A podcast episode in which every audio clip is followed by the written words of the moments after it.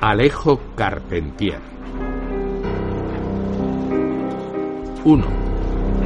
Leído e interpretado por Moisés de las Heras Fernández.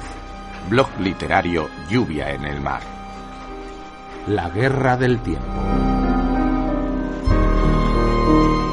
¿Qué capitán es este? ¿Qué soldado de la Guerra del Tiempo? Lope de Vega. Viaje a la semilla.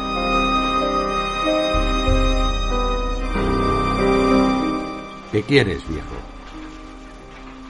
Varias veces cayó la pregunta de lo alto de los andamios, pero el viejo no respondía. Andaba de un lugar a otro fisgoneando, sacándose de la garganta un largo monólogo de frases incomprensibles. Ya habían descendido las tejas cubriendo los canteros muertos con su mosaico de barro cocido. Arriba los picos desprendían piedras de mampostería, haciéndolas rodar por canales de madera, con gran revuelo de cales y de yesos y por las almenas sucesivas que iban desdentando las murallas, aparecían despojados de su secreto cielos rasos, ovales o cuadrados, cornisas, guirnaldas, dentículos, astrágalos y papeles encolados que colgaban de los testeros como viejas pieles de serpiente muda. Presenciando la demolición, una Ceres con la nariz rota y el pelo desvaído. Veteado de negro el tocado de mieses, se erguía en el traspatio sobre la fuente de mascarones borrosos. Visitados por el sol en horas de sombra, los peces grises del estanque bostezaban en agua musgosa y tibia, mirando con el ojo redondo aquellos obreros, negros sobre el claro del cielo, que iban rebajando la altura secular de la casa. El viejo se había sentado con el callado apuntándole la barba al pie de la estatua. Miraba el subir y bajar de cubos en que viajaban restos apreciables. Oíanse en sordina los rumores de la calle mientras arriba las poleas concertaban sobre ritmos de hierro con piedra sus gorjeos de aves, desagradables y pechugonas. Vieron las cinco. Las cornisas y entablamentos se despoblaron. Solo quedaron escaleras de mano, preparando el asalto al día siguiente. El aire se hizo más fresco, aligerado de sudores, blasfemias, chirridos de cuerdas, ejes que pedían alcuzas y palmadas en torsos pringosos. Para la casa montada, el crepúsculo llegaba más pronto. Se vestía de sombras en horas en que su ya caída balaustrada superior solía regalar a las fachadas algún relumbre de sol. La Ceres apretaba los labios. Por primera vez, las habitaciones dormirían sin persianas, abiertas sobre un paisaje de escombros. Contrariando sus apetencias, varios capiteles yacían entre las hierbas. Las hojas de acanto descubrían su condición vegetal. Una enredadera aventuró los tentáculos hacia la voluta jónica, atraída por un aire de familia. Cuando cayó la noche, la casa estaba más cerca de la tierra. Un marco de puertas se erguía aún en lo alto, con tablas de sombra suspendidas de sus bisagras desorientadas.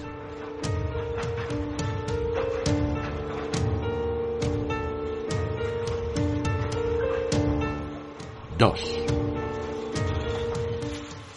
Entonces, el negro viejo, que no se había movido, hizo gestos extraños, volteando su callado sobre un cementerio de baldosas. Los cuadros de mármol blancos y negros volaron a los pisos vistiendo la tierra. Las piedras con saltos certeros fueron a cerrar los boquetes de las murallas. Hojas de nogal claveteadas se encajaron en sus marcos, mientras los tornillos de las charnelas volvían a hundirse en sus hoyos con rápida rotación. En los canteros muertos levantadas por el esfuerzo de las flores, las tejas juntaron sus fragmentos, alzando un sonoro torbellino de barro, para caer en lluvia sobre la armadura del techo. La casa creció, traída nuevamente a sus proporciones habituales, pudorosa y vestida. La Ceres fue menos gris, hubo más peces en la fuente y el murmullo del agua llamó begonias olvidadas. El viejo introdujo una llave en la cerradura de la puerta principal y comenzó a abrir ventanas. Sus tacones sonaban a hueco cuando encendió los velones. Un estremecimiento amarillo corrió por el óleo de los retratos de familia y gentes vestidas de negro murmuraron en todas las galerías al compás de cucharas movidas en jícaras de chocolate. Don Marcial, marqués de Capellanías, yacía en su lecho de muerte, el pecho acorazado de medallas, escoltado por cuatro cirios, con largas barbas de cera derretida. 3. Los cirios crecieron lentamente, perdiendo sudores. Cuando recobraron su tamaño, los apagó la monja, apartando una lumbre. Las mechas blanquearon, arrojando el pábilo. La casa se vació de visitantes y los carruajes partieron en la noche, Don Marcial pulsó un teclado invisible y abrió los ojos. Confusas y revueltas, las vigas del techo se iban colocando en su lugar, los pomos de medicina, las borlas de Damasco, el escapulario de la cabecera, los daguerrotipos, las palmas de la reja salieron de sus nieblas. Cuando el médico movió la cabeza con desconsuelo profesional, el enfermo se sintió mejor. Durmió algunas horas y despertó bajo la mirada negra y cejuda del padre Anastasio.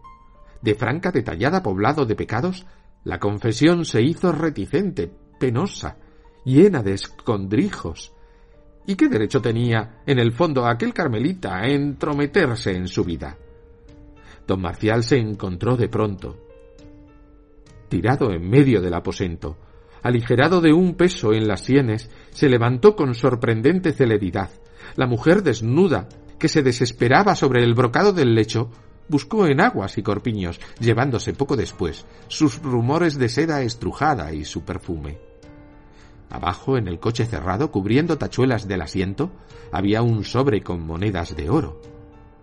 Don Marcial no se sentía bien. Al arreglarse la corbata frente a la luna de la consola, se vio congestionado. Bajó al despacho, donde lo esperaban hombres de justicia, abogados y escribientes, para disponer la venta pública de la casa. Todo había sido inútil. Sus pertenencias se irían a manos del mejor postor, al compás de martillo golpeando una tabla. Saludó y le dejaron solo pensando en los misterios de la letra escrita, en esas hebras negras que se enlazan y desenlazan sobre anchas hojas afiligranadas de balanzas, enlazando y desenlazando compromisos, juramentos, alianzas, testimonios, declaraciones, apellidos, títulos, fechas, tierras, árboles y piedras. Maraña de hilos sacadas del tintero en que se enredaban las piernas del hombre, vedándole caminos destinados por la ley, cordón al cuello, que apretaban su sordina al percibir el sonido temible de las palabras en libertad. Su firma lo había traicionado, yendo a complicarse en nudo y enredos de legajos. Atado por ella, el hombre de carne se hacía hombre de papel. Era el amanecer. El reloj del comedor acababa de dar las seis de la tarde. 4. Transcurrieron meses de luto, ensombrecidos por un remordimiento cada vez mayor. Al principio, la idea de traer una mujer a aquel aposento se le hacía casi razonable, pero poco a poco las apetencias de un cuerpo nuevo fueron desplazadas por escrúpulos crecientes que llegaron al flagelo. Cierta noche don Marcial se ensangrentó las carnes con una correa, sintiendo luego un deseo mayor pero de corta duración. Fue entonces cuando la marquesa volvió una tarde, de su paseo a las orillas del Almendrades. Los caballos de la calesa no traían en las crines más humedad que la del propio sudor. Pero durante todo el resto del día dispararon coces a las tablas de la cuadra, irritados, al parecer, por la inmovilidad de nubes bajas. Al crepúsculo, una tinaja llena de agua se rompió en el baño de la marquesa. Luego, las lluvias de mayo rebosaron el estanque. Y aquella negra vieja, con tacha de cimarrona y palomas debajo de la cama, que andaba por el patio, murmurando Desconfía de los ríos, niña, desconfía de lo verde que corre. No había día en que el agua no revelara su presencia, pero esa presencia acabó por no ser más que una jícara derramada sobre el vestido traído de París al regreso del baile aniversario dado por el capitán general de la colonia. Reaparecieron muchos parientes, volvieron muchos amigos, ya brillaban muy claras las arañas del gran salón, las grietas de la fachada se iban cerrando, el piano regresó al clavicordio, las palmas perdían anillos, las enredaderas saltaban la primera cornisa, blanquearon las ojeras de las ceres y los capiteles parecieron recién tallados. Más fogoso, Marcial solía pasarse tardes enteras abrazando a la marquesa. Borrábanse patas de gallina, ceños y papadas, y las carnes tornaban a su dureza. Un día, un olor de pintura fresca llenó la casa. 5. Los rubores eran sinceros. Cada noche se abrían un poco más las hojas de los biombos, las faldas caían en rincones menos alumbrados y eran nuevas barreras de encajes. Al fin, la marquesa sopló las lámparas. Solo él habló en la oscuridad. Partieron para el ingenio, el gran tren de calesas, relumbrante de grupas alazanas, bocados de plata y charoles al sol. Pero a la sombra de las flores de Pascua, que enrojecían el soportal interior de la vivienda, advirtieron que se conocían apenas.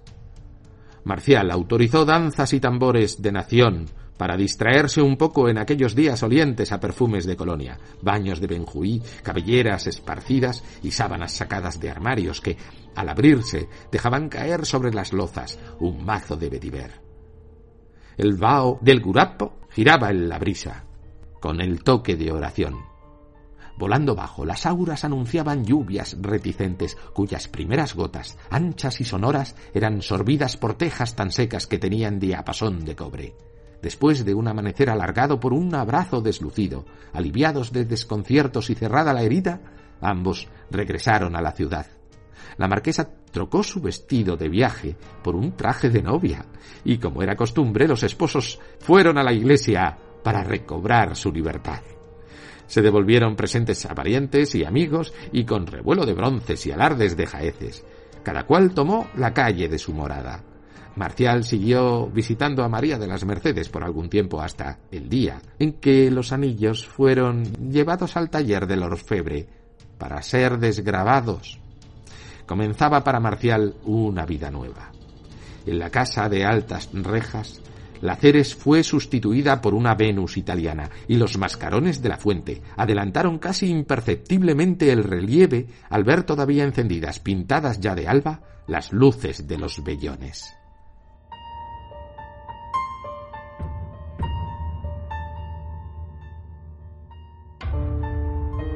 6.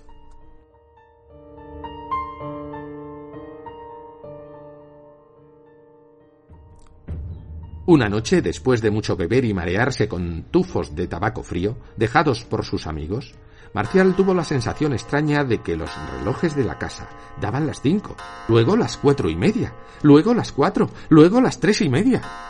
Era como la percepción remota de otras posibilidades y como cuando se piensa en enervamiento de vigilia, que puede andarse sobre el cielo raso, con el piso por cielo raso, entre muebles firmemente asentados entre las vigas del techo. Fue una impresión fugaz, que no dejó la menor huella en su espíritu poco llevado ahora a la meditación. Y hubo un gran sarao en el salón de música el día en que alcanzó la minoría de edad. Estaba alegre al pensar que su firma había dejado de tener un valor legal y que los registros y escribanías con sus polillas se borraban de su mundo. Llegaba al punto en que los tribunales dejan de ser temibles para quienes tienen una carne desestimada por los códigos. Luego de achisparse con vinos generosos, los jóvenes descolgaron de la pared una guitarra incrustada de nácar, un salterio y un serpentón. Alguien dio cuerda al reloj que tocaba la tirolesa de las vacas y la balada de los lagos de Escocia. Otro invocó un cuerno de caza que dormía enroscado en su cobre sobre los fieltros encarnados de la vitrina al lado de la flauta travesera traída de Aranjuez.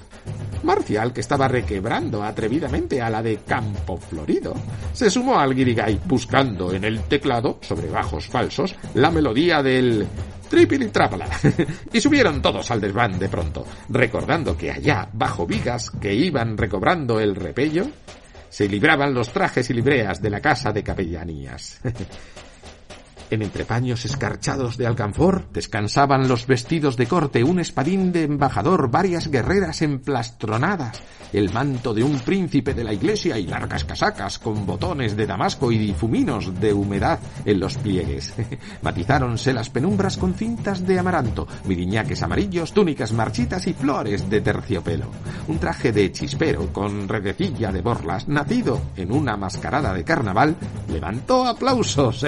La de campo florido, redondeó los hombros empolvados bajo un rebozo de color de carne criolla que sirviera a cierta abuela en noches de grandes decisiones familiares para avivar los amasados fuegos de un rico síndico de clarisas. Disfrazados, regresaron los jóvenes al salón de música. Tocado con un tricornio de regidor, Marcial pegó tres bastonazos en el piso y se dio comienzo a la danza de la vals, que las madres hallaban terriblemente impropio de señoritas, con eso de dejarse enlazar por la cintura, recibiendo manos de hombres sobre las ballenas del corset, que todas se habían hecho según el reciente patrón de El Jardín de las Modas. Las puertas se oscurecieron de fámulas, cuadrerizos sirvientes que venían de sus lejanas dependencias y de los entresuelos sofocantes para admirarse ante fiesta de tanto alboroto. Luego se jugó a la gallina ciega y al escondite. Marcial, oculto con la de campo florido, detrás de un biombo chino, le estampó un beso en la nuca, recibiendo en respuesta un pañuelo perfumado cuyos encajes de Bruselas guardaban suaves tibiezas de escote. Y cuando las muchachas se alejaron en las luces del crepúsculo hacia las atalayas y torreones que se pintaban en gris negro sobre el mar, los mozos fueron a la casa de baile, donde tan sabrosamente se contoneaban las mulatas de grandes ajorcas, sin perder nunca, así fuera de movida una guaracha, sus zapatillas de alto tacón. Y como se estaba en carnavales, los del Cabildo Arara Tres Ojos levantaban un trueno de tambores tras de la pared medianera en un patio sembrado de granados. Subidos en mesas y taburetes, Marcial y sus amigos alabaron el garbo de una negra de pasas entre canas eh, que volvía a ser hermosa, casi deseable, cuando miraba por sobre el hombro, bailando con altivo mohín de reto.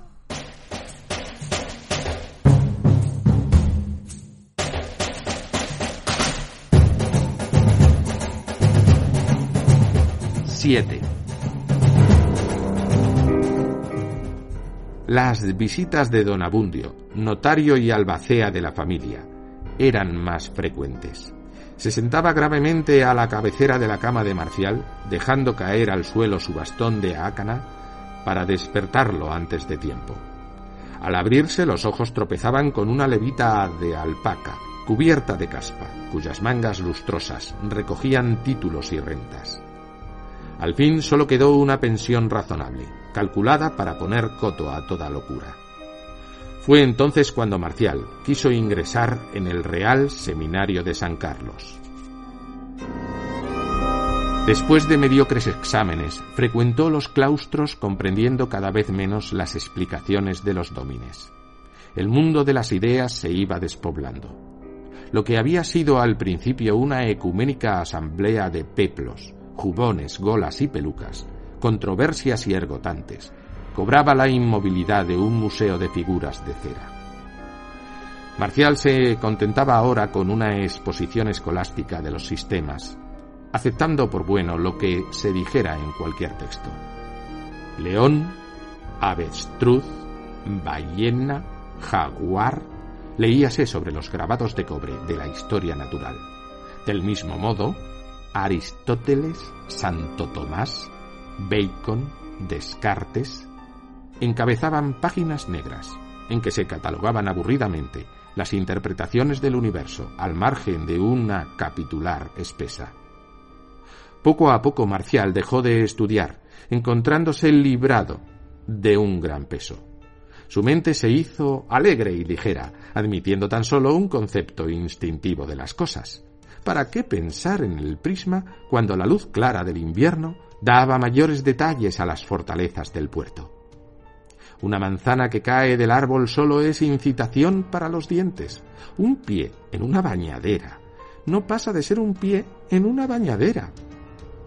El día que abandonó el seminario, olvidó los libros. El gnomón recobró su categoría de duende.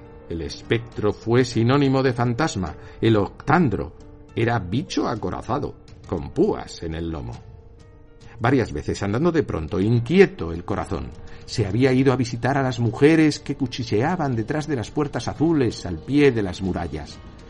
El recuerdo de la que llevaba zapatillas bordadas y hojas de albahaca en la oreja lo perseguía en tardes de calor como un dolor de muelas. Pero un día, la cólera y las amenazas de un confesor le hicieron llorar de espanto. Cayó por última vez en las sábanas del infierno, renunciando para siempre a sus rodeos por calles poco concurridas, a sus cobardías de última hora que le hacían regresar con rabia a su casa. Luego de dejar a sus espaldas cierta acera rajada, señal, cuando andaba con la vista baja, de la media vuelta que debía darse por hollar el umbral de los perfumes. Ahora vivía su crisis mística, poblada de detentes, corderos pascuales, palomas de porcelana, vírgenes de manto azul celeste, estrellas de papel dorado, reyes magos, ángeles con alas de cisne, el asno, el buey y un terrible San Dionisio, que se le aparecía en sueños, con un gran vacío entre los hombros y el andar vacilante de quien busca un objeto perdido. Tropezaba con la cama, y Marcial despertaba sobresaltado echando mano al rosario de cuentas sordas. Las mechas, en sus pocillos de aceite, daban luz triste a imágenes que recobraban su color primero. 8. Los muebles crecían. Se hacía más difícil sostener los antebrazos sobre el borde de la mesa del comedor. Los armarios de cornisas labradas ensanchaban el frontis. Alargando el torso, los moros de la escalera acercaban sus antorchas a los balaustres del rellano. Las butacas eran más hondas y los sillones de mecedora tenían tendencia a irse para atrás. No había ya que doblar las piernas al recostarse en el fondo de la bañadera con anillas de mármol. Una mañana en que leía un libro licencioso, Marcial tuvo ganas, súbitamente, de jugar con los soldados de plomo que dormían en sus cajas de madera. Volvió a ocultar el tomo bajo la jofaina del lavabo y abrió una gaveta sellada por las telarañas. La mesa de estudio era demasiado exigua para dar cabida a tanta gente. Por ello Marcial se sentó en el piso. Dispuso los granaderos por filas de ocho Luego los oficiales a caballo, rodeando al abanderado. Detrás los artilleros, con sus cañones, escobillones y botafuegos. Cerrando la marcha, pífanos y timbales con escolta de redoblantes. Los morteros estaban dotados de un resorte que permitía lanzar bolas de vidrio a más de un metro de distancia. ¡Pum, pum, pum! Caían caballos, caían abanderados, caían tambores hubo de ser llamado tres veces por el negro Eligio para decidirse a lavarse las manos y bajar al comedor. De ese día Marcial conservó el hábito de sentarse en el enlosado. Cuando percibió las ventajas de esa costumbre, se sorprendió por no haberlo pensado antes. Afectas al terciopelo de los cojines, las personas mayores sudan demasiado. Algunas huelen a notario, como don Abundio, por no conocer con el cuerpo echado la frialdad del mármol en todo tiempo. Solo desde el suelo pueden abarcarse totalmente los ángulos y perspectivas de una habitación. Hay bellezas de la madera, misteriosos caminos de insectos, rincones de sombra que se ignoran a altura de hombre. Cuando llovía, Marcial se ocultaba debajo del clavicordio. Cada trueno hacía temblar la caja de resonancia, poniendo todas las notas a cantar. Del cielo caían los rayos para construir aquella bóveda de calderones, órgano, pinar al viento, mandolina de grillos.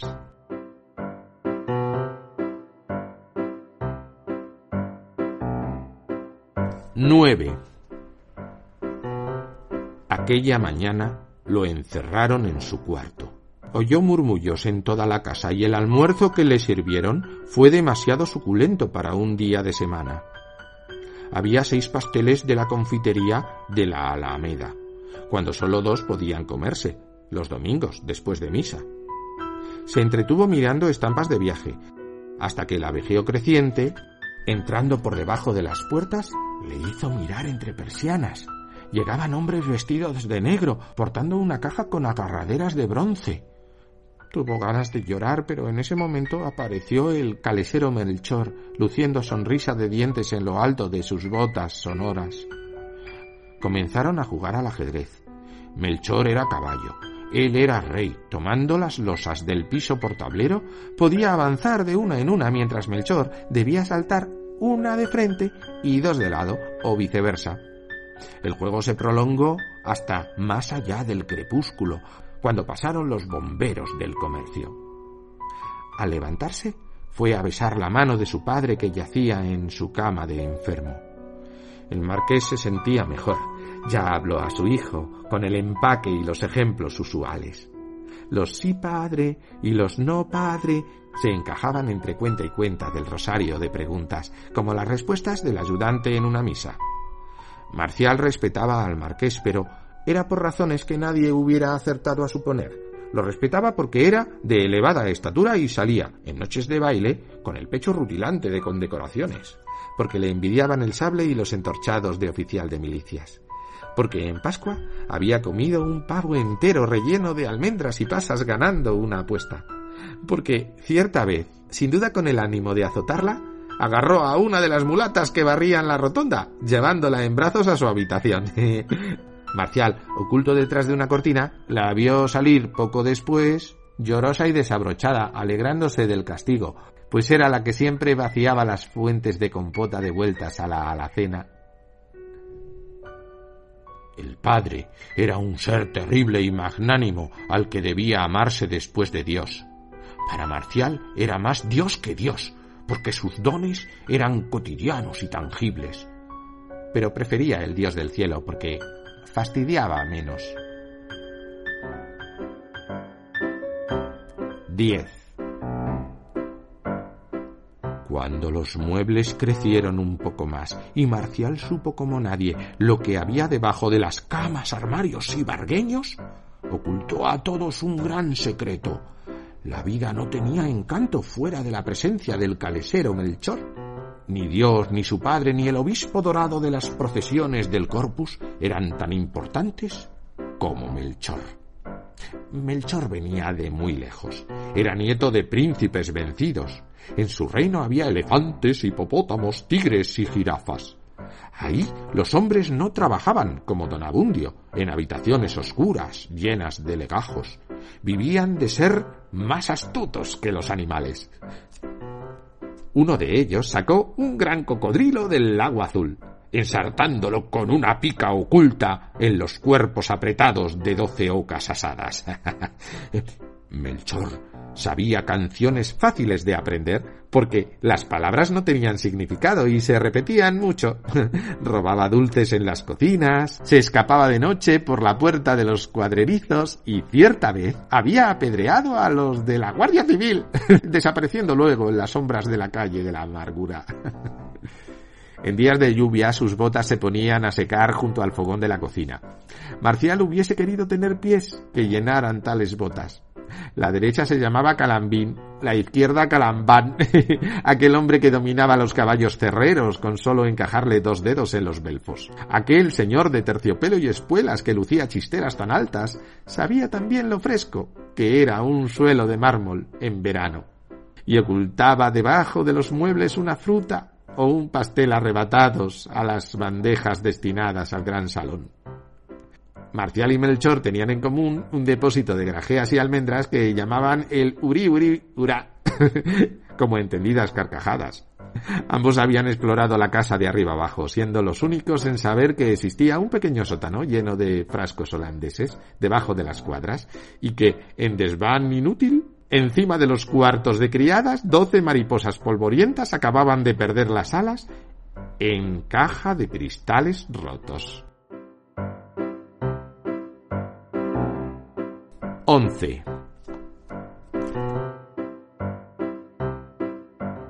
Cuando Marcial adquirió el hábito de romper cosas, olvidó a Melchor para acercarse a los perros.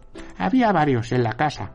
El atigrado grande, el podenco que arrastraba las tetas, el galgo demasiado viejo para jugar, el lanudo que los demás perseguían en épocas determinadas y que las camareras tenían que encerrar. Marcial prefería a Canelo porque sacaba zapatos de las habitaciones y desenterraba los rosales del patio. Siempre negro de carbón o cubierto de tierra roja, devoraba la comida de los demás, chillaba sin motivo y ocultaba huesos robados al pie de la fuente. De vez en cuando también, también vaciaba un huevo acabado de poner, arrojando la gallina al aire con brusco palancazo de hocico. Todos daban de patadas a Canelo, pero Marcial se enfermaba cuando se lo llevaban.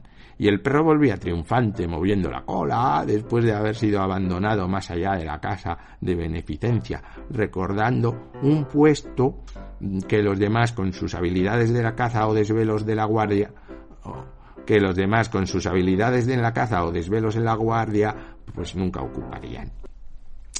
Canela y Marcial orinaban juntos, a veces escogían la alfombra persa del salón para dibujar en su lana formas de nubes pardas que se, se, enchanchaban lentamente. Eso costaba castigo de cintarazos, pero los cintarazos no dolían tanto como creían las personas mayores. Resultaban, en cambio, pretexto admirable para armar concertantes de aullidos y provocar la compasión de los vecinos. Cuando la vizca del tejadillo calificaba a su padre de bárbaro, Marcial miraba a Canelo riendo con los ojos. Lloraba un poco más para ganarse un bizcocho y todo quedaba olvidado. Ambos comían tierra, se, se, revolcaban al sol, bebían en la fuente de los peces, buscaban sombra y perfume al pie de las albahacas. En horas de calor, en, en, en, horas de, en horas de calor, los canteros húmedos se llenaban de gente. Ahí estaba la gansa gris, con bolsa colgante entre las patas zambas, el gallo viejo de culo pelado, la lagartija que decía uriura, uriura, y, sacándose, sacándose del cuello una corbata rosada, el triste jugo nacido en ciudad sin hembras, el ratón que tapiaba su agujero con una semilla de carey. Un día señalaron el perro a Marcial. ¡Guau! ¡Guau! ¡Guau! ¡Guau! dijo. Hablaba su propio idioma. Había logrado la suprema libertad. Ya quería alcanzar con sus manos objetos que estaban fuera del alcance de sus manos.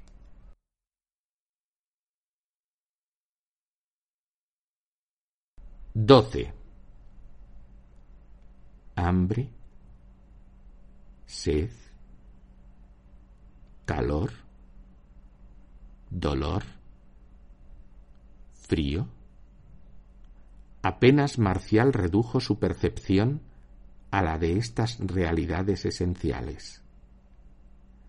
Renunció a la luz que ya le era accesoria. Ignoraba su nombre retirado del bautismo, con su sal desagradable. No quiso ya el olfato, ni el oído, ni siquiera la vista. Sus manos rozaban formas placenteras. Era un ser totalmente sensible y táctil. El universo le entraba por todos los poros. Entonces cerró los ojos, que sólo divisaban gigantes nebulosos, y penetró en un cuerpo caliente, húmedo, lleno de tinieblas, que moría. El cuerpo, al sentirlo arrebozado con su propia sustancia, resbaló hacia la vida. Pero ahora el tiempo corrió más pronto, adelgazando sus últimas horas. Los minutos sonaban a glisandro de naipes bajo el pulgar de un jugador. Las aves volvieron al huevo en torbellinos de plumas. Los peces cuajaron la hueva, dejando una nevada de escamas en el fondo del estanque. Las palmas doblaron las pencas, desapareciendo en la tierra como abanicos cerrados. Los tallos sorbían sus hojas y el suelo tiraba de todo lo que le perteneciera. El trueno retumbaba en los corredores, crecían pelos en la gamuza de los guantes. Las mantas de lana se destejían, redondeando el vellón de carneros distantes. Los armarios, los bargueños, las camas, los crucifijos, las mesas, las persianas, salieron volando en la noche, buscando sus antiguas raíces al pie de las selvas. Todo lo que tuviera clavos se desmoronaba. Un bergantín anclado no se sabía a dónde, llevó presurosamente a Italia los mármoles del piso y de la fuente, las panoplias, los herrajes, las llaves, las cazuelas de cobre, los bocados de las cuadras. Se derretían engrosando un río de metal que galerías sin techo canalizaban hacia la tierra. Todo se metamorfoseaba, regresando a la condición primera. El barro volvió al barro, dejando un yermo en lugar de la casa. 13. Cuando los obreros vinieron con el día para proseguir la demolición, encontraron el trabajo acabado. Alguien se había llevado la estatua de Ceres, vendida la víspera a un anticuario. Después de quejarse al sindicato, los hombres fueron a sentarse en los bancos de un parque municipal. Uno recordó entonces la historia muy difuminada de una marquesa de capellanías, ahogada en tarde de mayo, entre las malangas de Almendares. Pero nadie prestaba atención al relato porque el sol viajaba de oriente a occidente y las horas que crecen a la derecha de los relojes deben alargarse por la pereza, ya que son las que más seguramente llevan a la muerte.